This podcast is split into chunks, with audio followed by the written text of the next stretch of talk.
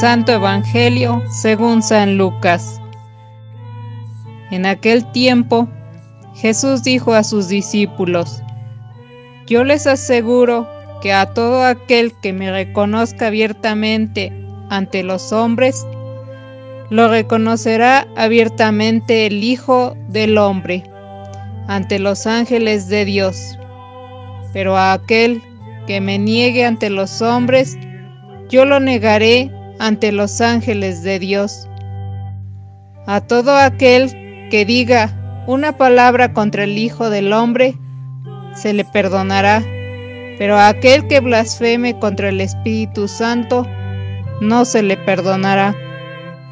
Cuando los lleven a las sinagogas y ante los jueces y autoridades, no se preocupen de cómo se van a defender o qué van a decir, porque el Espíritu Santo les enseñará en aquel momento lo que convenga decir. Palabra del Señor.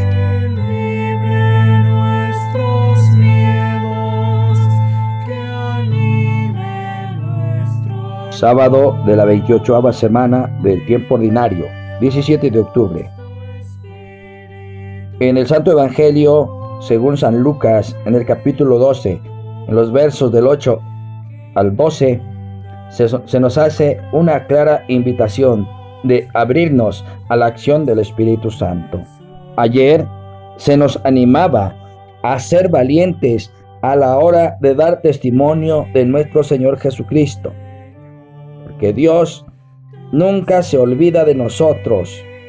Si no lo hace con los pajarillos y los cabellos de nuestra cabeza, cuanto menos con cada uno de nosotros que somos sus hijos hoy nos da otro motivo para ser intrépidos en la vida cristiana.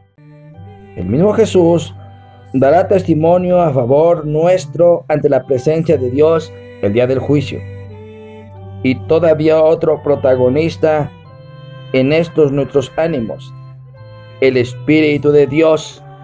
Así se completa la cercanía del Dios Trino, el Padre que no nos olvida, Jesús que se pondrá de nuestra parte el día del juicio y el Espíritu que nos inspirará cuando nos presentemos ante los jueces y autoridades para dar razón de nuestra fe. Solo hay una clase de personas sin remedio, aquel que blasfeme contra el Espíritu Santo, o sea, los que viendo la luz la niegan, los que no quieren ser salvados. Son ellos mismos los que se excluyen del perdón y la salvación.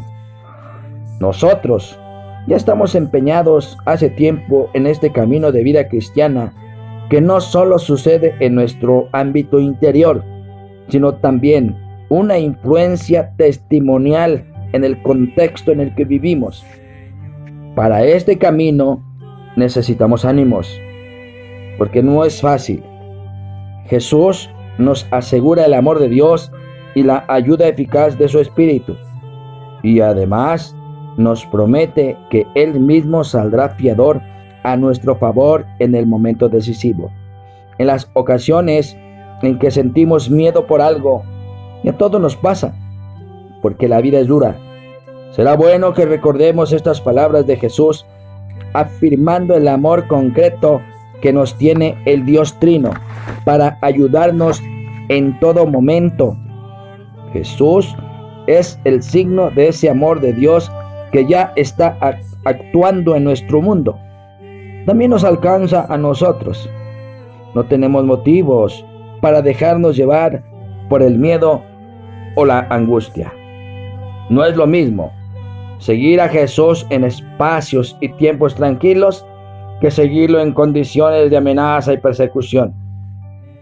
Algunas palabras de Jesús solo comienzan a ser inteligibles cuando experimentamos dificultades a causa de su nombre. Por ejemplo, las que leemos en el Evangelio de hoy. ¿Qué significa ponerse de parte de Cristo delante de los hombres? ¿Cómo dar testimonio de Él sin arrogancia, pero también sin temor al ridículo? Sin falsos pudores, sin vergüenza. A veces los creyentes podemos dar la sensación de que en el fondo no creemos lo que decimos creer. Cuando se presentan las ocasiones de decir una palabra clara o de realizar un gesto oportuno, nos retiramos, nos retiramos por temor. Esto le sucede a menudo a muchos cristianos famosos que se mueven en el terreno de la política, de la economía, de la ciencia, de las artes, del deporte. No es que vivan su fe con discreción, es que la viven de manera vergonzante, a escondidas, como si temieran perder relieve social por manifestarse humildemente seguidores de Cristo. Pero no solo los famosos. Este temor puede asaltarnos a todos nosotros. Si así fuera, significaría que estimamos en muy poco nuestra fe o que preferimos la aceptación social a la autenticidad de manifestar lo que somos. Cuando nos dejamos llevar por el temor, no dejamos espacio al Espíritu Santo. Cuando hablamos nosotros, no permitimos que el Espíritu nos enseñe lo que tenemos que decir. El resultado es una tranquilidad personal, aparente y una ocasión perdida para el Evangelio.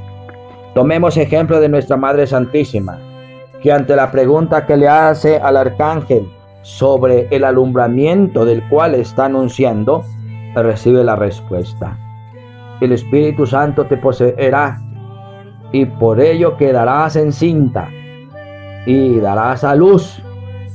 Pues que así también nosotros, con la fuerza, la claridad y la sabiduría del Espíritu Santo, aceptemos la palabra de Dios en nuestra vida iremos a luz. Obras, palabras, acciones que edifiquen a todos aquellos que nos escuchan y que nos ven. Que así sea.